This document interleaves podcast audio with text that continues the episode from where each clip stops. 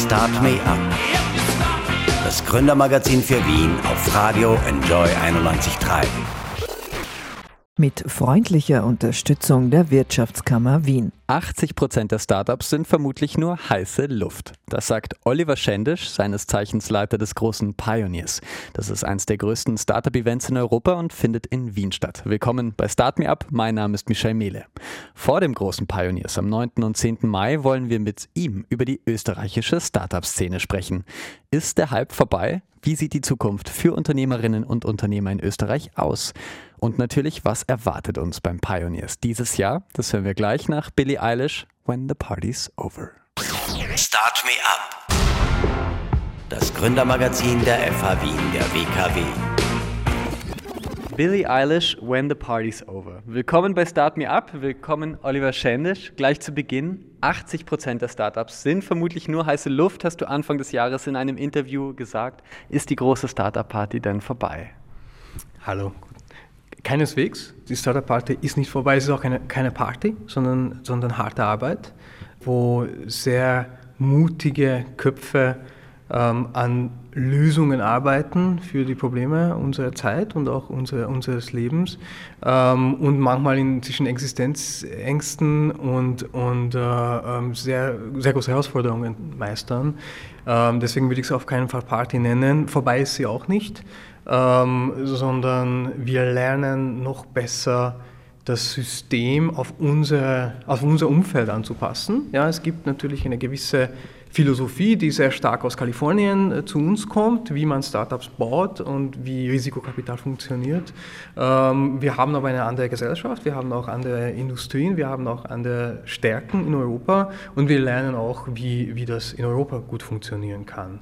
Ähm, was ich mit meiner Aussage gemeint habe, ist viel eher, dass Startup nicht gleich Startup ist dass sehr viele noch den Unterschied zwischen einem KMU, einem kleinen Mittelunternehmen oder Betrieb und, und einem Startup nicht wirklich kennen oder, oder ähm, konfus bisschen verwenden. Auch das, was man im Fernsehen oft sieht, ja, ist nicht unbedingt immer Startup, obwohl es pitcht und obwohl, obwohl es sich so verhält, weil äh, unsere Definition von Startup ist ganz klar, ähm, es handelt sich um ein Team, ähm, das auf einer skalierbaren auf der Suche nach einer skalierbaren Lösung für ein relevantes Problem ist. Ja? Und, und diese Definition, das heißt, es ist ein Team, es ist nicht ein, Einzel ein einziger oder ein einziger, es, es, es geht um eine Lösung eines relevanten Problems, wobei das Problem wichtiger ist ja, als die Lösung, weil die Lösung wird sich noch ändern können. Und es geht um Technologie, die eine Skalierbarkeit ermöglicht, ja? und zwar eine weltweite Skalierbarkeit. Und da ist es ähm, sehr wichtig, die Richtigen zu identifizieren und das ist mitunter eine Kunst, die Richtigen zu identifizieren. Ja, reden wir mal über die Startup-Szene in Österreich. Wir haben einige Player, die zumindest bei uns sehr gut bekannt sind. Natürlich Runtastic wurde bei uns gegründet, äh, Spock, MySugar. Äh, wir haben letztes Jahr zum Beispiel Touradar hat ein Investment von 42 Millionen Euro aufgestellt. Wir haben Bitpanda, die zum ersten österreichischen Unicorn werden möchten, wenn man von N26 mal absieht, die natürlich auch sehr im Gespräch sind momentan, die auch wieder nach Wien kommen wollen.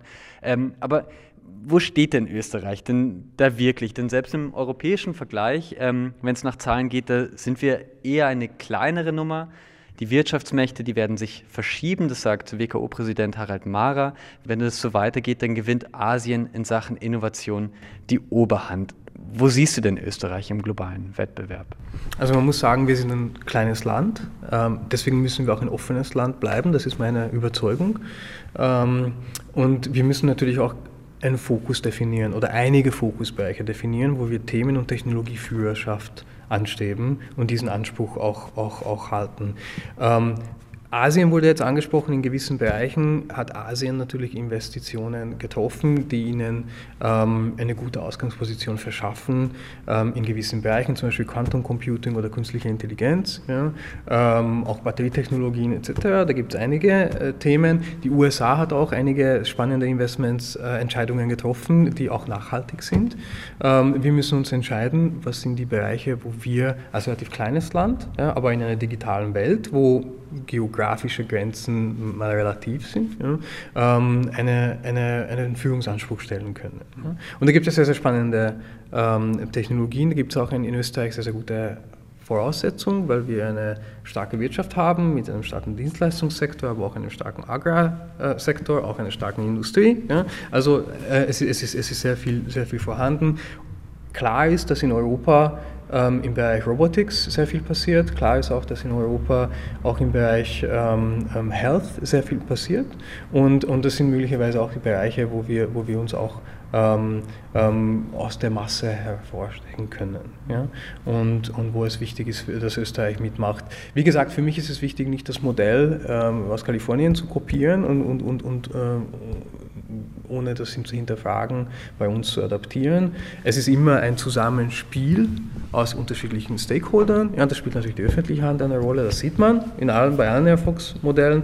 Das spielen Ausbildungsinstitutionen eine wichtige Rolle, in die muss man investieren. Also Ausbildung und Talent ist natürlich ein großes Thema. Das spielt auch eine gewisse Risikobereitschaft und auch eine gewisse Unterstützung für Gründerinnen eine wichtige Rolle, um erfolgreiche Startups rauszuholen mhm. und, und zu entwickeln. Das fängt an bei der Frühphasenfinanzierung, das das fängt an bei Incentives für Investoren, die man steuerlich auch setzen kann, damit, damit da was passiert. Das fängt auch an bei, bei gewissen Ausbildungsangeboten ähm, oder einfach mal einer gewissen Infrastruktur, ähm, die man Startups und Gründerinnen bieten kann, damit sie anfangen, äh, ihre Modelle zu skalieren. Du würdest es wahrscheinlich gern sehen, wenn es noch mehr gibt äh, von der Art und Weise in Österreich oder sagst du, äh, wie man das auch schon manchmal gelesen hat, ist es schon mittlerweile eigentlich zu leicht, ein Investment zu bekommen manchmal? Das würde ich nicht sagen, dass es zu leicht ist, ein Investment zu bekommen. Ähm, und die Frage ist auch, in welches, welcher Phase äh, kann ich überhaupt ein Investment bekommen. Möglicherweise haben wir in Österreich ähm, relativ gut versorgte Frühphasenfinanzierung, auch aus der öffentlichen Hand und auch es gibt eine rege Business Angel Landschaft oder Szene. Ähm, schwieriger wird es dann, wenn es um Wachstumskapital geht. Schwieriger wird es, wenn es um Series A oder Series B Finanzierungen geht. Natürlich sagen wir auch den Startups, hier müssen sie ohnehin schon international vernetzt sein und auch internationale Kapitalgeber einholen. Ähm, allerdings, wenn Österreich und auch Europa in, im, im Bereich der Entwicklung von innovativen großen globalen Startups ähm, ähm, eine Rolle spielen will, müssen wir auch gewährleisten, dass wir Risikokapital auch hier vor Ort anbieten können. Ja. Das heißt, wobei, wie gesagt, das noch einmal, das kalifornische Modell ist darauf aufgebaut, aus sehr, sehr vielen wenige zu finden, die dann Home Runs werden. Ja, das, da, nimmt man eine, eine Failure Rate von über 80 Prozent in Kauf. Das ist Teil des Risikokapital-Businesses. Ähm, ähm, Die Frage ist, ob das unser Modell sein muss oder ob das das einzige Modell ist, das funktionieren kann. Cool, interessant. Kommen wir zu dir, zum Pioneers 19, das dieses Jahr in der Wiener Hofburg stattfindet. Es ist eines der größten Startup-Meetings von Europa. Du hast äh, gesagt vor kurzem, Events, die gibt es wie Sand am Meer. Wie unterscheidet ihr euch denn? Ja, ist eine sehr wichtige Frage und eine berechtigte Frage und auch eine Frage, mit der wir uns sehr lang, schon sehr lange beschäftigen und laufend beschäftigen. Denn ähm, vieles, was gute Events ausmacht, kann leicht kopiert werden und wurde auch in der Vergangenheit kopiert. Ähm, wie kann man nachhaltig erfolgreich sein? Die einen wählen den Weg, die Größe ähm, zu verfolgen und zu sagen, ich brauche 10.000, 20.000, 30.000 Leute, die ich anziehe. Da bekomme ich natürlich eine gewisse Relevanz in den Medien, da habe ich einen gewissen Werbewert, den ich generiere für meine Partner und, ähm, und, und kann so von Jahr zu Jahr wachsen. Ja, das sind dann, dann, dann sehr erfolgreiche Events, die auf die Masse gehen. Es gibt andere, und da zähle ich Pioneers dazu, die sagen, das ist nicht unbedingt unser Ziel, sondern wir wollen die Relevanz von Jahr zu Jahr erhöhen, wobei ich nicht sagen möchte, dass es sich das ausschließt unbedingt, aber irgendwo muss man auch einen Fokus definieren. Und wir sagen, wir bleiben in der Hofburg, bieten eine ein spannende Experience, bieten ein Ambiente, das vielleicht nicht so typisch ist für Innovations- und Tech-Festivals oder Tech-Gatherings ähm, und kuratieren die Teilnehmer so gut es geht. Ja, natürlich gilt es hier abzuwägen, wir wollen auch nicht mit 50 Leuten dastehen im Endeffekt, aber unser Erfolg bemisst sich nicht daran, ähm, wie viele Teilnehmer kommen, sondern unser Erfolg bemisst sich daran, bemisst sich daran wie viele Beziehungen und Geschäftsbeziehungen bei unseren Veranstaltungen hergestellt werden. Und aus diesem Grund haben wir auch ein Tool dafür entwickelt, das ist unser Match and Meet Tool. Ähm, die Teilnehmer unserer Veranstaltungen ähm, bekommen beim Erwerb ihrer Tickets ein Profil auf unserer Match Meet Plattform und dort können sie ihre Interessen eintragen und auch ihre Agenda wird dort verwaltet. Und je nachdem, wann sie Zeit haben für Meetings und wann sie sich auch Zeit nehmen möchten für Meetings, ähm, bekommen sie in Abhängigkeit ihre Interessen und auch ihres Profils Vorschläge von unserem System. Ja, da steckt ein Entscheidungsbaum dahinter, ja, wo, wir, wo wir dann einfach gewisse Leute miteinander matchen können. Und wenn sie das in Anspruch nehmen, dann kommen auch Meetings zu, ähm, ähm, zustande zu fixen Zeitpunkten an einem fixen Ort. Und wir können das messen. Ja. Wir sehen uns als Matchmaker ja, bei unseren Veranstaltungen und da geht es darum, dass wir 550 kuratierte Startups haben. Das ist sehr, sehr wichtig. Ja. Wir suchen uns aus mehreren tausend Bewerbungen die besten Startups weltweit, wobei schon mit Fokus Europa aus. Die bekommen Gratis-Tickets von uns. Das ist wichtig. Startups kaufen keine Tickets, bei uns laufen auch keine äh, Entrepreneurs oder Studenten herum. Wir suchen uns die Startups aus und mit unserem Netzwerk, die Zugang zu Pioneers bekommen. Und dann gibt es Entscheidungsträger, Innovationsmanager, Vorstände, Investoren, die öffentliche Verwaltung und Medienvertreter, ähm, die kommen und für ihre Tickets auch zahlen, damit sie eben sehen, woran arbeiten denn die besten Startups und wie kann ich mit ihnen zusammenarbeiten. Und das ist, glaube ich, ein etwas anderer Weg, der ist etwas mühsamer, ja? da musst du diese Relevanz immer wieder ähm, unter Beweis stellen, du musst es auch irgendwie kommunizieren, du kannst nicht damit prahlen, dass du 20.000 Leute anziehst. Ähm, und du kannst auch natürlich deine Sponsorings nicht so verkaufen und sagen, ich bekomme X Impressions oder ich bekomme Y, y Klicks, ja? ähm, sondern es geht hier um Innovationswert, es geht hier um Wissensaustausch und es geht um Beziehungen, die dort hergestellt werden. Das ist ein etwas komplizierter Modell, aber das ist unsere Strategie und diese Strategie verfolgen wir ähm, sehr konsequent. Letztes Jahr, ähm, da hat JFDI, das ist das Unternehmen dahinter, das ist ähm, von der einflussreichen Startup-Gruppe Startup 300 übernommen worden. Was wird denn dieses Jahr anders sein deswegen? Deswegen wird in erster Linie nicht viel anders sein ähm, beim Event, weil, weil die Veranstaltung an sich äh, hat eine internationale Bedeutung und zieht auch sehr viele internationale Leute an. Ähm, was vielleicht anders sein wird, das ist, dass wir uns die stärkere Unterstützung der österreichischen Szene erhoffen, ja, mhm. weil die Startup 300 ähm, über 200 Business Angels hinter sich vereint. Ähm, und hoffentlich werden sie auch ihr Netzwerk aktivieren äh, und Pioneers unterstützen. Ähm, und wir werden auch, und das ist, das ist schon ein Vorschlag ähm, gewesen, äh, die aus dieser Ecke kommt, auch wieder den österreichischen Heroes, ja, den Helden der Startup-Szene, eine, eine Bühne bieten am zweiten Tag, am, am Freitag, gibt es einen, einen Austrian Focus und dort werden dann auch die von dir genannten ähm, Gründer oder von den, aus den Startups, die du genannt hast, dort äh, ihre Erfahrungen mit uns teilen.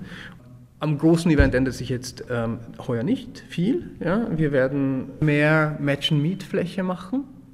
Wir haben eine Bühne weggelassen. Das ist jetzt nicht dabei im, im, Zusammenhang mit der Akquisition durch die Startup 300 AG. Ähm, und wir werden noch mehr Raum für One-on-One-Meetings geben, weil einfach die Nachfrage danach da ist. Ja. Die We Are Developers Konferenz, die ist genau wie ihr in Wien entstanden, ist aber jetzt nach Deutschland abgewandert. Dieses Jahr findet sie zum ersten Mal vom 6. bis 7. Juni in Berlin statt. Ist das ein herber Verlust für Wien oder vielleicht sogar ein Vorbild für euch? Also es ist sicherlich ein Verlust für Wien. Ähm, Real Developers hat sehr gezielt ähm, die Entwickler-Zielgruppe angesprochen und Unternehmen, die dringend Ressourcen brauchen ähm, im Bereich der IT und der Entwicklung. Ähm, und natürlich ist jeder, jede erfolgreiche Veranstaltung auch für Wien wichtig, weil das Ökosystem dadurch gestärkt wird. Ja. Ähm, somit ist es sicherlich ein Verlust. Was für uns ein Vorbild ist, wie gesagt, es sind unterschiedliche Strategien und auch unterschiedliche Zielgruppen. Ähm, wir haben auch sehr früh ähm, bis nach Tokio Veranstaltungen organisiert, auch größere mit Pioneers. Wir fokussieren uns jetzt mit unserem Main Event auf, auf, auf die Hofburg, weil sie bietet uns sehr, sehr spannende Möglichkeiten und ist auch sehr, sehr beliebt unter unseren Speakern. Somit, somit sind wir zufrieden mit dieser Entscheidung. Okay. Die Startup-Welt, die spricht natürlich, wie sie ist, lean, disruptive und natürlich international, aber läuft es hinter den Buzzwords in Wirklichkeit nicht auch ganz anders? Benimmpapst Thomas Schäfer-Ellmeier gibt auf den Pioneers ein paar Tipps zur Business-Etikette. Meine Kollegin Anna Moore hat sich vorab einige abgeholt für euch gleich nach Aretha Franklin und Respect. Start Me Up, das Gründermagazin für Wien. Business-Tipps aus der Wirtschaft auf Radio Enjoy 91.3. wenn es um das große Thema Etikette geht, darum, wie man sich in welcher Situation am besten und vielleicht auch am nobelsten verhält, dann gibt es eigentlich nur einen Mann, den man fragt. Thomas Schäfer-Ellmeier, Leiter der berühmten Tanzschule Ellmeier im ersten Bezirk und der Experte in Sachen gutes Benehmen. Herr Professor Schäfer-Ellmeier, ich hoffe, ich mache jetzt bei der Begrüßung alles richtig. Guten Tag. Ich freue mich sehr, dass Sie mich empfangen. Ja, also nach diesen Vorschusslorbeeren, da, danke vielmals, dass Sie vorbeikommen. Ich rede natürlich gern über mein Lieblingsthema. Lieblingsthema und Ihr Metier, Fragen des guten Benehmens. Auch wenn es ums Thema Benehmen im Business-Kontext äh, geht, am 9. und 10. Mai findet in der Hofburg das Pioneers statt. Das ist ein Event, bei dem sich die internationale Gründer- und Vordenkerszene präsentiert und trifft.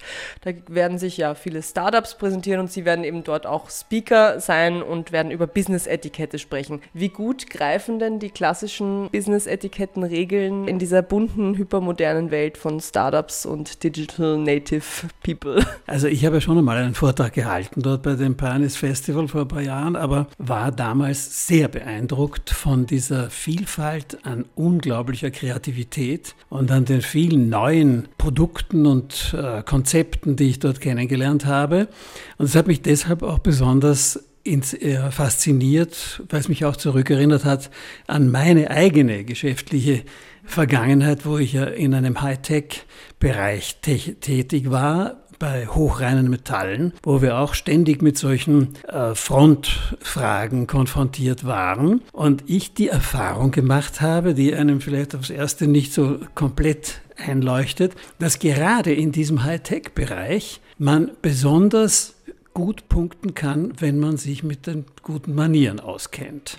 Und das ist, glaube ich, ganz einfach zu erklären. Viele der Partner, mit denen man da zu tun hat, haben von den Produkten relativ wenig Ahnung. Je höher Hightech, umso weniger kann ich das jemandem erklären. Wenn ich jemandem ein Fahrrad verkaufen will, jeder versteht was von einem Fahrrad. Wenn ich jemandem, wie das bei mir damals war, ein ultrahochreines Metall verkaufen will, verstehen schon ganz wenige Leute nur noch was davon. Und da zählt immer mehr die Sympathie, die menschlichen, wie man menschlich ankommt. Das bedeutet natürlich auch die Umgangsformen. Nun ist natürlich seit meiner Zeit in der Industrie einiges, einige sind einige Jahre ins Land gegangen, aber die Menschen an sich haben sich natürlich nicht großartig geändert. Und auch wenn viele Menschen heute vielleicht weniger Wert legen auf diese Regeln und da, darauf, dass man das jetzt besonders beachtet, ist das halt oft noch so das Tüpfelchen auf dem i, auf das es ankommt. Wenn jemand eben gute Tischmanieren hat, dann ist das ja nicht nur ein Teil seiner Kultur, sondern es zeigt auch, dass man ein angenehmer Partner sein kann. Dass man, es ist einfach sehr viel angenehmer, mit jemandem zu essen, der gute Tischmanieren hat zum Beispiel, als mit jemandem, der mit offenem Mund redet und so weiter. Ja? Die Welt der Startups, Sie haben es schon ein bisschen gesagt, ist natürlich anders als die, als die Gründerwelt vielleicht vor noch ein paar Jahrzehnten. Ist ja geprägt von sehr lockerem Umgang, von flachen Hierarchien, alles sind per Du, in der Mittagspause spielt man eine Runde äh, Tischfußball gegeneinander. Geht in dieser Welt Ihrer Meinung nach die Etikette verloren, weil Sie gesagt haben, es geht eben, man punktet dann gerade mit Etikette? Die Etikette in dem Sinne geht ja dann nicht verloren, wenn man sein Gegenüber respektiert, achtet, Wertschätzung entgegenbringt, freundlich ist und Taktgefühl hat. Das sind ja eigentlich die Grundprinzipien, um die es in Wirklichkeit geht. Die ganzen Benimmregeln, von denen meistens die Leute reden, wenn sie von Etikette sprechen, sind einfach ein Teil unseres Allgemeinwissens. Und je mehr Allgemeinwissen man hat, umso mehr hat man dann auch die Chance, sich in der jeweiligen Situation so zu verhalten, dass der andere einen auch versteht. Denn die Benimmregeln sind ja nur ein Teil unserer Kommunikation. Überhaupt das ganze Benehmen ist ja einfach Kommunikation. Und natürlich ist das etwas, was man vielleicht jetzt nicht unbedingt mit jedem braucht oder jedem gegenüber braucht, aber es ist ein Teil dessen, was uns eben mehr Vorteile verschaffen kann, in bestimmten Situationen mit bestimmten Menschen, die eben auf sowas Wert legen. Wenn ich mich jetzt reinversetze, eben in diese Startup-Welt, vielleicht wünschen manche sich dann ja tatsächlich solche Regeln, weil sie nicht mehr genau wissen, wo ist die Grenze zwischen, wir sind jetzt alle Freunde und das ist aber dann doch mein Chef. Machen wir mal eine kleine Probe aufs Exempel. Ich habe mir ein paar Situationen überlegt, die vielleicht in einem Startup so, in einem jungen, äh, dynamischen Startup passieren, wo es vielleicht eben darauf ankommt, dass ich mich da richtig verhalte. Vielleicht können Sie mich da so ein bisschen durchlotsen nutzen.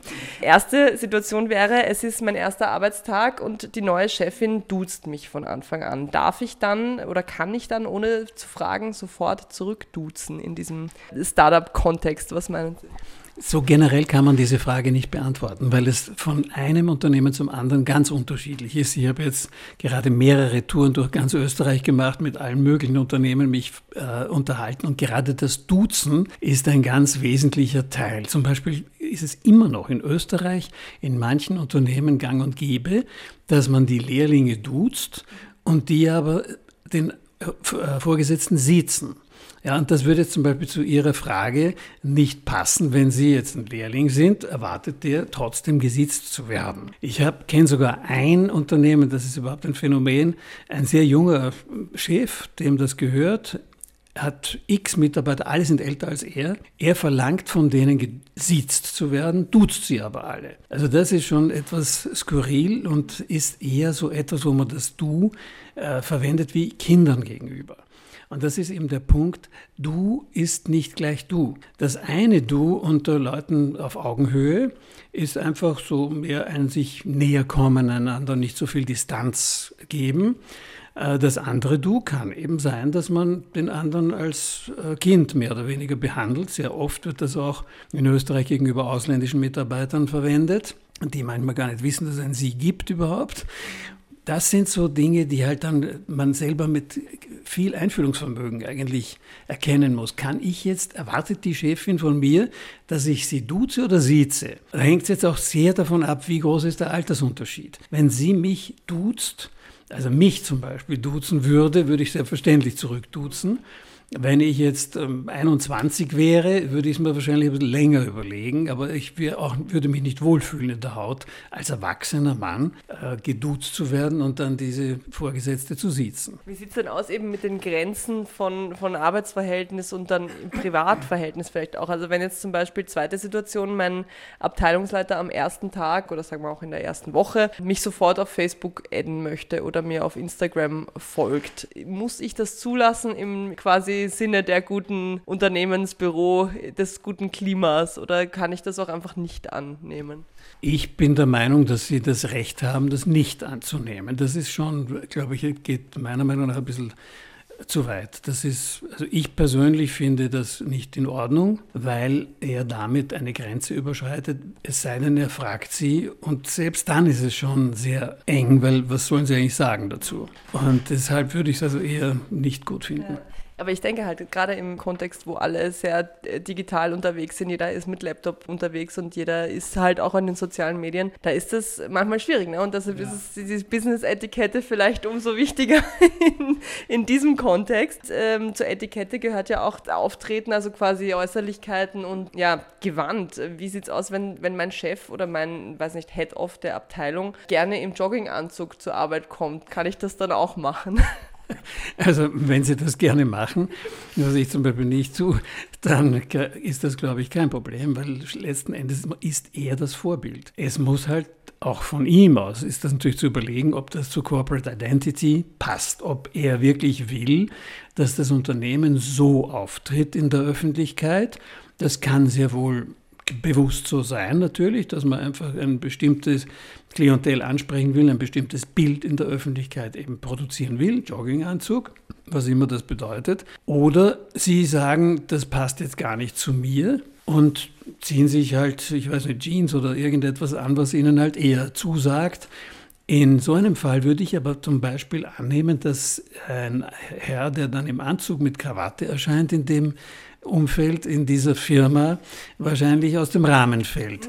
Deswegen sage ich auch immer, das äußere Erscheinungsbild sollte zu der Erwartungshaltung passen, die das Publikum von diesem Unternehmen hat. Und jeder und jede, die in dem Unternehmen sind und für das Unternehmen arbeitet, ist ja das Unternehmen im Blickfeld des, äh, des anderen, der also mit dem Unternehmen zu tun hat und macht natürlich einen Teil dieses Unternehmens aus. Aber in dem Moment, wo diese Person dem mit, mit der Öffentlichkeit zu tun hat, ist nur die Person das Unternehmen. Wie sich der Generaldirektor benimmt, ist in dem Moment völlig irrelevant. Es kommt auf diese eine Person an. Ist es dann wichtig für Unternehmen, würden Sie raten, dass die, dass ihren Mitarbeitern auch genau erklären, was sie von ihnen erwarten und was sie von ihnen verlangen? Also ist das vielleicht die neue Business-Etikette, dass man von vornherein klar macht, okay, wir duzen uns hier oder wir können gerne auch mal im Jogginganzug kommen? Das finde ich sehr, sehr wichtig, ja. Das sollte unbedingt der Fall sein. Aber oft, weiß ich, wird natürlich nicht gemacht, sondern man kommt einfach irgendwie und erwartet sich, der wird sich schon irgendwie zurechtfinden bei uns. Aber das mit Duzen und Kleidung und solchen Dingen ist, finde ich schon sehr wichtig. Also ich mache, gehe sogar natürlich einige Schritte weiter hier mit meinen Mitarbeitern. Wir haben sogar bestimmtes Wording, das wir verwenden.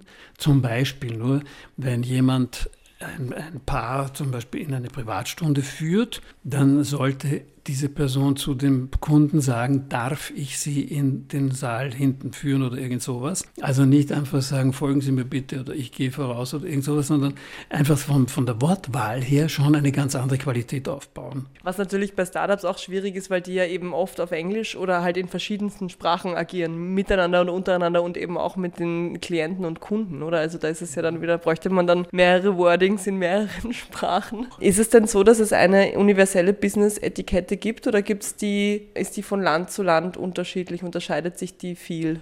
Es gibt eine internationale Business-Etikette und das kann man so erklären, dass es ja auch eine internationale Sprache oder eine Weltsprache gibt, nämlich das Englische, das ja überbrückt die vielen hundert oder tausend oder ich weiß nicht wie viele Sprachen, die es gibt auf der Welt. Und genauso viele Sprachen gibt es auch so viele verschiedene Umgangsformen, Sitten und Gebräuche in den verschiedenen Kulturen. Und damit wir uns da möglichst wenig missverstehen, es gibt sowieso genügend trotzdem noch Missverständnisse, hat man schon lange auf einen gemeinsamen Nenner hingearbeitet. Und man spürt das ganz deutlich, wenn man als Europäer unterwegs ist, zum Beispiel im asiatischen Raum, dass die Asiaten einem dort die Hand geben, in die Augen schauen, lauter Dinge, die dort absolut nicht üblich sind. Das Händereichen zum Beispiel in Japan wird eher als unhygienisch betrachtet. In die Augen schauen ist ausgesprochen arrogant und, und direkt schon aggressiv. Und das alles wissen wir natürlich gar nicht, weil die uns einfach so begrüßen. Die haben aber dieses Know-how, weil es ja über Jahrhunderte auf der ganzen Welt verbreitet wurde durch die Kolonialisierung schon von den Europäern. Und als man dann so einen gemeinsamen Nenner gesucht hat, dann war das eben greifbar. Daher kommt ja auch die Businesskleidung. Ja, auch in der größten Hitze erleben Sie, dass in Nairobi oder Hongkong oder irgendwo die Leute im Anzug mit Krawatte herumlaufen. Also Krawatte vielleicht ist ein bisschen weniger, aber Anzug immer noch. Und genauso ist das in Anchorage bei minus 25 Grad. Das sind Zeichen der Zugehörigkeit, des Respekts und der Kompetenz auch oft, dass man jemandem, der eine gewisse Kleidung anhat, etwas Bestimmtes zutraut oder von ihm erwartet und eben auch der Corporate Identity. Jetzt ist es natürlich auch umso schwerer, weil ja auch viel über, also man ist ja in, in dem ganzen Startup- und Tech-Community-Kontext oft gar nicht mehr mit den Business-Partnern oder mit den Leuten, mit denen man arbeitet, im gleichen Raum. Ne? Man sitzt dann irgendwie in einem Coworking-Space in Wien und der Partner sitzt in Indien vor seinem Laptop und man kommuniziert über Skype. Da gibt es natürlich auch, äh, wie, wie, verhält man sich denn da richtig? Also da gibt es da eine, muss man vielleicht eine neue Computeretikette sich ausdenken. Naja, im Grunde, wenn Sie jetzt äh, auf Skype mit Foto äh, miteinander telefonieren und Sie sitzen dort in der Badehose, würde das auch nicht ganz zum Business passen. Also da, insofern hat man ja eine ähnliche Situation. Äh, Im Gegenteil, es ist vielleicht sogar noch heikler, weil man ja oft zu Hause oder im Büro nicht gerade Krawatte und, und Sakko anhat und sich das nun jedes Mal anziehen müsste, bevor man so einen Skype-Anruf macht. Und das wird wahrscheinlich weniger passieren. Gerade bei diesen äh, ganzen Startups ist das sowieso kein Thema. Ja. Allerletzte Frage, um nochmal zum Verhalten, zum richtigen Verhalten zurückzukommen. Äh, mein Chef ist als schlechter Verlierer bekannt. Darf ich ihn in der Mittagspause beim Kickern oder beim äh, Ping-Pong spielen, schlagen. Ich würde da schon Rücksicht drauf nehmen. Ich würde lieber nicht mit ihm spielen oder zumindest irgendeinen Fehler machen, damit er gewinnt. Obwohl das natürlich unehrlich ist und ich eigentlich für Ehrlichkeit bin. Aber es ist halt diplomatisch, glaube ich, die richtige Strategie. Ich äh, wünsche viel Spaß beim Pioneers und sage vielen Dank fürs Interview. Danke Ihnen auch, Frau Moore. Dankeschön. Start Me Up. Das Gründermagazin der FH Wien, der WKW. Willkommen zurück bei Start Me Up. Oliver Schendisch leitet die Gruppe um das Pioneers, eines der größten Start-up-Events Europas. Es findet vom 9. bis 10. Mai in der Wiener Hofburg statt. Über die Startups der Zukunft und das Event sprechen wir heute mit ihm in Start Me Up. Hallo Oliver. Hallo. Beim Pioneers, da geht es dieses Jahr unter anderem um außerirdisches Leben, um gedruckte Organe und unser gemeinsames Leben mit Maschinen. Machst du dir manchmal Gedanken, wie wird die Welt in der Zukunft aussehen? Wir machen uns sehr viel Gedanken darüber, wie die, wie die Welt in der Zukunft aussehen wird. Wir wollen diese Zukunft ja gestalten und wir organisieren Veranstaltungen ähm, und ein Ökosystem für diejenigen, die diese Zukunft aktiv mitgestalten wollen. Wir organisieren ähm, ein Ökosystem, in dem die Erfolgswahrscheinlichkeit von Neugründungen, von Startups gesteigert werden kann durch Unterstützung, durch Infrastruktur, durch, durch Vernetzung und auch durch Risikokapital. Wir bauen ein Ökosystem, in dem Unternehmen aktiv am Wandel, an der Digitalisierung und auch an Disruption ihrer Industrien teilhaben können und diese auch aktiv mitgestalten, anstatt nur reaktiv zu beobachten. Äh, und wir bieten ein, äh, und bauen ein Ökosystem mit Startup 300 AG, in der Investoren ähm, vielleicht ihre Investmententscheidungen besser treffen können und vorvalidierten Dealflow bekommen von uns um hier noch erfolgreicher zu sein mit ihren Investments. Und wenn man die drei Stakeholder zusammen gibt, dann arbeiten sie auch sehr, sehr eng zusammen und durch diese Zusammenarbeit kann auch die Erfolgswahrscheinlichkeit des gesamten Systems gesteigert werden. Und ja, und das ist die Startup 300 AG. Und weil wir uns Gedanken machen um die Zukunft, deswegen bauen wir ja diese Unterstützung. Es gibt ja viele Leute, die sich ähm, ja, die Zukunft ausmalen, wie sie in Zukunft sein wird. Sibylle Berg ist eine Autorin, die hat vor kurzem ein Buch herausgebracht, das heißt Grime, Brainfuck. Das ist ein sehr dystopisches Bild quasi, wie die Zukunft mit Überwachung und äh, Social Credit System sozusagen in Zukunft aussieht. Äh, interessiert dich sowas? Weniger, sage ich offen. Ja? Also ähm, von Zukunftsforschung halte ich jetzt persönlich nicht so viel, sage ich ganz offen. Ähm, von Szenarioplanung schon deutlich mehr. Szenario-Planning, äh, so wie das entwickelt wurde, um mit unvorhersehbaren Ereignissen umgehen zu können und Systeme bauen zu können, die sich schnell anpassen können. Ja. Ähm, ähm, Science Fiction ist nicht so meins und, und ähm, für mich ist das eher weniger eine akademisch anerkannte ähm, ähm, Forschungsrichtung, äh, sage ich jetzt mal ganz offen dazu. Ja. Ähm, beim US-Game-Unternehmen Activision Blizzard, da teilen Mitarbeiterinnen mit ihren Chefs, wann sie das letzte Mal Sex hatten, äh, ob sie ihre Periode haben, ob sie schwanger werden wollen. Die Daten sind freiwillig. Wenn man sie teilt, bekommt man vom Unternehmen einen Dollar pro Tag. Ein fairer Preis, würdest du sagen? Puh, interessante Frage. Ja. Ähm, die Frage ist, was macht das Unternehmen damit? Ähm, die Frage ist, wie freiwillig ist das wirklich? Gibt es, also es gibt überall Gruppenzwang, soziale Normen, äh, eine Unternehmenskultur.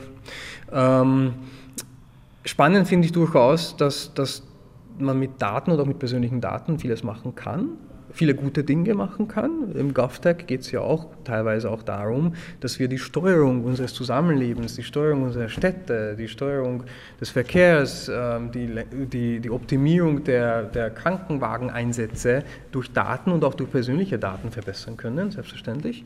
Ähm, ich finde es aber durchaus, durchaus moralisch zumindest mal bedenklich, äh, so ein Angebot zu machen, weil weil mir nicht klar ist, aber das geht aus dem Kontext jetzt für mich nicht hervor, was man mit den Daten tut, weil leistungsrelevant dürften sie auf keinen Fall sein ja, oder dürften nicht dafür verwendet werden. Somit stellt sich für mich die Frage, wozu braucht man denn diese Daten? Ja, also äh, beruht auf einem Artikel der Washington Post, die haben darüber geschrieben und über das äh, Startup Ovia, wo man auch ähm, solche Daten, Schwangerschaftsdaten teilen kann, können die eben ans Unternehmen gegeben werden. Und das Unternehmen will beispielsweise die Mitarbeiterinnen unterstützen, wieder früher nach einer Schwangerschaft im Unternehmen einzusteigen. Wie, wie viele Daten man davon dann tatsächlich braucht, ähm, kann man glaube, sich ansehen. Immer, die, die, die, spannende Diskussion. Man kann ja mit Technologie vieles anstellen und viele gute Dinge machen, aber viele schlechte und bösartige Dinge auch machen. Ja.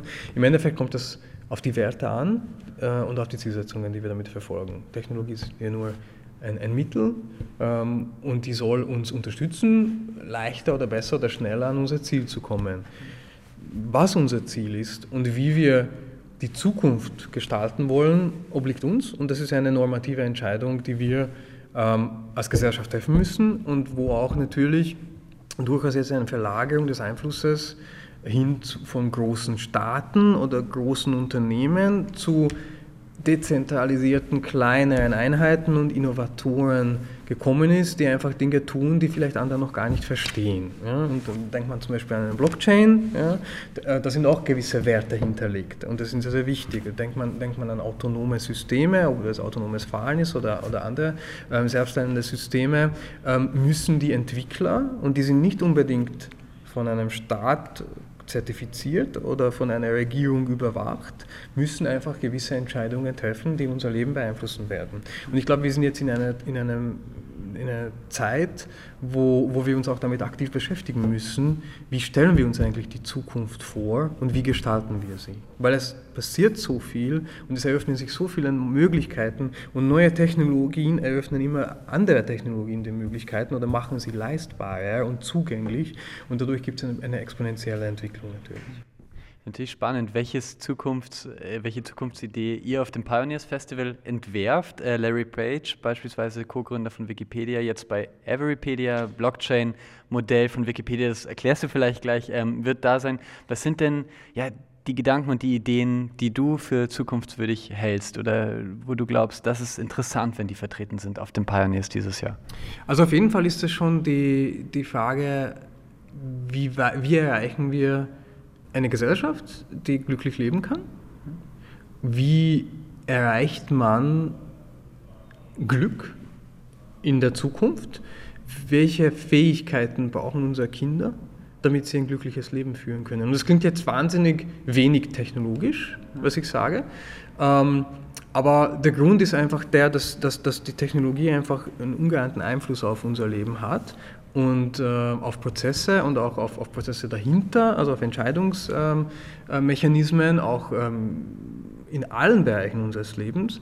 Und wir eine Veränderung erleben gerade, ähm, die mit nichts vergleichbar ist, was wir in der, in der Geschichte gesehen haben äh, und die sich weiter zuspitzen wird. Und diese Veränderung wird unsere gesellschaftlichen Strukturen, unsere Arbeitswelt, unsere Freizeit, unsere Ausbildung, unsere Ernährung, all das auf den Kopf stellen. Ähm, und deswegen beschäftige ich mich jetzt eher weniger mit einer gewissen Technologie, sondern ich beschäftige mich mit Systemen, mit Innovationssystemen und, und, und mit, mit ähm, Systemen, wo mehrere Technologien zusammenspielen und einfach neue Möglichkeiten eröffnen, aber auch neue, neue, neue ähm, Fragen aufwerfen, die wir gemeinsam beantworten müssen. Und die Frage ist, wo sehen wir uns in Zukunft? Wie, wie, wie verändert sich unsere Gesellschaft? Ähm, bringt uns Technologie ein erfüllteres Leben oder, oder eben nicht? Ja? Und die Antwort kann ich euch jetzt nicht geben, die liegt bei uns, ja? weil wir können mit Technologie äh, vieles tun, ähm, aber im Endeffekt müssen wir diese Entscheidung treffen. Vergangenes Jahr im November, da hat der chinesische Forscher He Jiankui gesagt, dass er zwei Babys mit einer neuen Methode, CRISPR, genetisch so manipuliert hat, dass sie gegen AIDS immun sein sollen. Ähm, die genetische Veränderungen an den Zwillingen, die ist natürlich illegal. Aber diese Genom-Sequencing zumindest, also das ganze Genom auslesen können, das wird auch bei euch Thema sein beim Pioneers Festival. Auf jeden Fall ist es auch schon seit Jahren. Wir sehen hier unglaublich großes Potenzial. Ähm, ich, ich, verstehe offen gesagt auch nicht, wieso so viele, wieso so eine Polemik gegen die Gentechnologie auch schon in der Landwirtschaft da ist, weil die, die ist ja nicht per se was Schlechtes. Äh, und äh, ich verstehe auch nicht, ähm, wieso man unter kontrollierten Bedingungen bitte nicht, nicht äh, Krankheiten verhindern sollte. Und ich hatte auch nichts von gewissen Verschwörungstheorien hinsichtlich äh, Überbevölkerung und diese Dinge, ja, sondern wir werden eine Lösung finden, weil wir auch viel effizienter in der Herstellung von, von, von, von Nahrung sind und auch, auch dabei, einfach gewisse Dinge zu korrigieren und gewisse Belastungen ähm, ähm, aus dem Weg zu räumen oder zu verhindern in Zukunft. Ja, also das heißt, das, ich glaube, man hat sehr oft den Fehler gemacht, linear zu denken, ja, aber die Entwicklung ist nicht linear und deswegen wird es auch äh, so, weder Input- noch Output-seitig linear sein. Ich glaube, es ist sehr, sehr wichtig. Ähm, CRISPR und Genome Sequencing ist sehr, sehr spannend und die Anwendungsmöglichkeiten sind sehr, sehr weit gefasst. Wir haben vor einem oder zwei Jahren sogar jemanden gehabt, der uns erklärt hat, wie man im, in der DNA Daten speichern kann. Natürlich ist unser DNA nichts anderes als ein riesiger Datenspeicher. Ja? Aber wenn man lernt, ähm, diese Technologie zu verwenden, dann könnte man alle Daten, die jemals von der Menschheit produziert wurden, in einem Datenspeicher, der so groß ist wie ein Kühlschrank, unterbringen. Ja? Und das ist, das ist unheimlich spannend. Das ist aber jetzt nur ein Anwendungsfall, aber natürlich im Bereich Gesundheit und Vorsorge äh, und, und, und, und, Immunität gegenüber gewissen Krankheiten, die, und das muss man auch dazu sagen, wir teilweise auch selber erschaffen haben als Menschen, ja? ähm, ist es prinzipiell äh, nichts Verwerkliches, hier, hier die Möglichkeiten der Technologie auszunutzen. Wiewohl es hier natürlich dadurch ethische Fragen wieder aufgeworfen werden. Und da sind wir wieder bei den Werten und auch bei, dabei zu sehen, wie können wir das so gestalten, dass, dass dabei der Schaden nicht größer wird als der Nutzen. Und vor allem auch dieser Nutzen, und das ist mir sehr wichtig, gerecht verteilt wird. Wobei gerecht bedeutet nicht gleich, sondern gerecht. Dieses Jahr gibt es sogar einen eigenen Österreicher-Tag, zumindest einen Schwerpunkt am zweiten Tag. Florian Schwantner ist aus seinem Urlaub zurück. Der US-Amerikaner Scott Dunlap, der wird jetzt äh, seinen Posten sozusagen einnehmen als neuer General Manager der Fitness- und Lauf-App Runtastic. Frank Westermann von MySugar wird da sein. Worum geht es da so ein bisschen bei diesem Österreicher-Tag? Es geht durchaus auch darum zu sagen, wie motiviert man und inspiriert man Gründerinnen in Europa, ähm, das, äh, um wirklich ihren Traum zu verfolgen und groß zu denken. Ähm, und welche Fähigkeiten und welche Systeme brauchen wir? Und ob das jetzt von der Politik kommt oder von, von, von Firmen kommt oder von anderen kommt, zusammen, ja, damit wir einen Nährboden für solche Ideen und solche erfolgreiche Ventures schaffen in der Zukunft. Ähm, da geht es auch durchaus darum, was bei uns anders läuft. Ja, ähm, und, und, und wie man dorthin kommt. Dass man sagt, man steht dann in fünf Jahren oder in zehn Jahren auch auf dieser Bühne und erzählt wiederum anderen, äh, wie das, wie, was man selber gelernt hat. Das heißt nicht, dass es nur so geht, aber das ist durchaus etwas, wie das funktioniert. Ja, und ich glaube, das im Gegensatz zu dem, was sehr oft behauptet wird, man lernt aus Erfolgen deutlich mehr als aus Fehlern. Und es ist auch viel besser aus Erfolgen zu lernen, weil Erfolg ist zumindest, da gibt es eine, eine Korrelation, ja, während ich kann sehr viele Fehler machen und trotzdem nicht, den, nicht lernen, wieso. Ja, also das ist die, die, die, die Lern, der Lerneffekt kommt aus der Reflexion und nicht aus dem Fehler an sich. Und nur weil ich einen Fehler gemacht habe, es gibt vielleicht tausend andere Fehler, die ich genauso machen kann, ohne ans Ziel zu gelangen, aber Erfolgsmomente und Erfolgsgeschichten sind für mich de deutlich inhaltsreicher und lehrreicher. Und die versuchen wir dort zu zeigen. Auch das Pioneers ist natürlich am sich weiterentwickeln. Wie wird es in den nächsten Jahren weitergehen? Es wird noch intensiver in der Gruppe ähm, ähm, die Zusammenarbeit so gestaltet, ausgestaltet werden, dass die Members unserer Gruppe, und denke an die Startup 300 Gruppe, ja, ähm, ihren Nutzen maximieren können bei uns. Was, was heißt das? Äh, wir denken mittlerweile in einem System, wir denken nicht nur mehr an Subunits ja, und an, an Unternehmen und an Business Units, sondern wir denken daran, wie welche Rolle spielen Events bei Innovation? Welche Rolle spielt die Beratung oder Projekte äh, ähm, bei ähm, Innovation? Welche Rolle spielt das Risikokapital? Welche Rolle spielen Gründer? Welche Rolle spielen Unternehmen? Welche Rolle spielen Räume, wie zum Beispiel dieser hier im Talent Garden, wo wir jetzt sitzen, wo, wo, wo die Zusammenarbeit organisiert werden kann? Und das sind ja alle Bereiche, die wir mit unserer Gruppe jetzt abdecken. Also wir bieten Räume, wir bieten Risikokapital, wir bieten Erfahrung, Know-how und Begleitung von Innovationsprojekten und wir bieten, auch Veranstaltungen, wo wir wiederum die Teilnehmer und das Ökosystem vernetzen können. Und wir werden hier diese Zusammenarbeit noch weiter so ausbauen, dass, ähm, dass sehr viele erfolgreiche Projekte aus dieser Gruppe hervorgehen können. Das bedeutet, dass Pioneers auch vermehrt ähm, in der Tabakfabrik in Linz Events machen wird. Das bedeutet aber auch, dass Pioneers hier im Talent Garden Events machen wird. Das bedeutet auch, ähm, dass unsere Beratungsunits, wir haben in Linz auch eine, die Think 300 und Pioneers Discover noch enger zusammenarbeiten werden, um einfach ihre unterschiedlichen ähm, Erfahrungen einzubringen bei internationalen Innovationsprojekten um richtig was voranzubringen, sozusagen im Startup-Bereich. Ähm, Im Mai steht die EU-Wahl an. Österreich wählt am 26. Mai. Was erwartest du dir von dieser Wahl? Puh, interessante Frage. Ähm, was ich mir persönlich von dieser Wahl erwarte. Eigentlich nicht viel, muss ich ehrlich zugeben.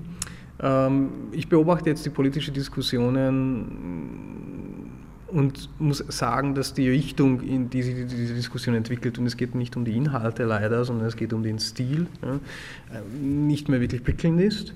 Ähm, ich sehe eine sehr große Bedeutung dieser Wahl, zumal ähm, sich die EU verändert und genauso wie alle, wie alle großen Organisationen sich verändern muss ähm, und wir diese Veränderung mitgestalten sollten, wiederum. Ja, und auch zumal ähm, ein Mitgliedstaat sich entschieden hat, aus diesem Verein auszutreten, sage ich jetzt mal, äh, ganz, ganz salopp. Ähm, und da ist es extrem wichtig, dass ähm, wir unsere, unsere Meinung zum Ausdruck bringen und entscheiden, welche Kräfte bekommen den Einfluss oder mehr Einfluss. Diejenigen, die Polemik betreiben und, und äh, einen gewissen Stil an den Tag legen, ähm, der sehr bezeichnend ist und sehr, sehr klar eine Zielgruppe versucht ähm, zu, zu erreichen oder diejenigen, die, um die, bei denen es um Inhalte geht und, und auch um nachhaltigen Wettbewerbsfähigkeit einer Region, ja, die international sehr stark von West, aber auch Ost nicht bedroht wird, das möchte ich nicht sagen, aber zumindest mal herausgefordert wird, wenn es um die Wettbewerbsfähigkeit geht. Und da ist die Frage, was die Antwort darauf sein kann. Ist die Antwort darauf ähm, nationalistische, kleinkarierte Eigeninteressendenken oder ist die Antwort darauf ähm, eine, eine wettbewerbsfähige, starke Gemeinschaft äh, von, von Staaten, die wirklich langfristig auch denken und zusammenarbeiten können? Gut. Danke, Oliver Schendisch, äh, CEO vom JFDI, das ist kurz für Just Fucking Do It und der Firmenname des Pioneers. Am 9. und 10. Mai findet es statt in der Hofburg. Oliver wird da sein und ihr hoffentlich auch. Wenn nicht, dann könnt ihr am 13. Mai bei Start Me Up hineinhören. Wir berichten vom Event. Es wird sehr spannend und natürlich wird es einen Preis für das Startup des Jahres 2019 geben. Vielleicht wieder ein Österreicher. Die letzten zwei Jahre war es ja ganz gut für uns. Wir melden uns gleich zurück mit dem Business Sprint. Ich schicke Oliver Schendisch noch einmal in den Fragenparcours von Start Me Up. Business Sprint. Gründer im Fragenparcours. Wenn ich 10.000 Euro geschenkt bekomme. Wenn ich 10.000 Euro geschenkt bekomme, unterstütze ich gemeinnützige Projekte. Okay. Ein guter Pitch ist für mich. Ein guter Pitch ist für mich eine Lösung eines relevanten Problems oder die Erklärung, wie eine Lösung aussieht und auch gleich die, eine Begründung, wieso ich mir diesen Pitch anhören sollte und wie kann ich dazu beitragen, ich nämlich persönlich oder mit meinem Netzwerk, dass dieses Vorhaben erfolgreicher wird. Österreichs Startup-Landschaft bedeutet mir? Ein Ökosystem ähm, und eine große Herausforderung, ähm, die wir sehr gerne angenommen haben, um, um diese Landschaft noch erfolgreicher zu machen. Den Song Contest in Tel Aviv verfolge ich. Überhaupt nicht, tut mir leid. Limits ist der Song unserer Kandidaten, Grenzen sind für mich. Sehr relativ. Ähm, ich bin aufgewachsen in fünf Ländern ähm, und Grenzen sind für mich Gedankenkonstrukte, die uns manchmal helfen, ähm, die es aber über, zu über, überwinden gilt. Dare to Dream ist das Motto des Song Contests dieses Jahr. Der ist ja bald. Davon träume ich. Von starken, starker Umsetzung von Träumen, vom, vom Just fucking do it. Ja. Träume sind sehr wichtig. Im Endeffekt bleiben sie Träume, wenn wir sie nicht verwirklichen. Und ich träume von der Fähigkeit und die Möglichkeit, damit ausgestattet zu werden. Und das sind wir alle, wirklich Dinge umzusetzen. Danke, Oliver Schendisch. Danke. Start Me Up, das Gründermagazin für Wien. Business-Tipps aus der Wirtschaft auf Radio Enjoy 91.3.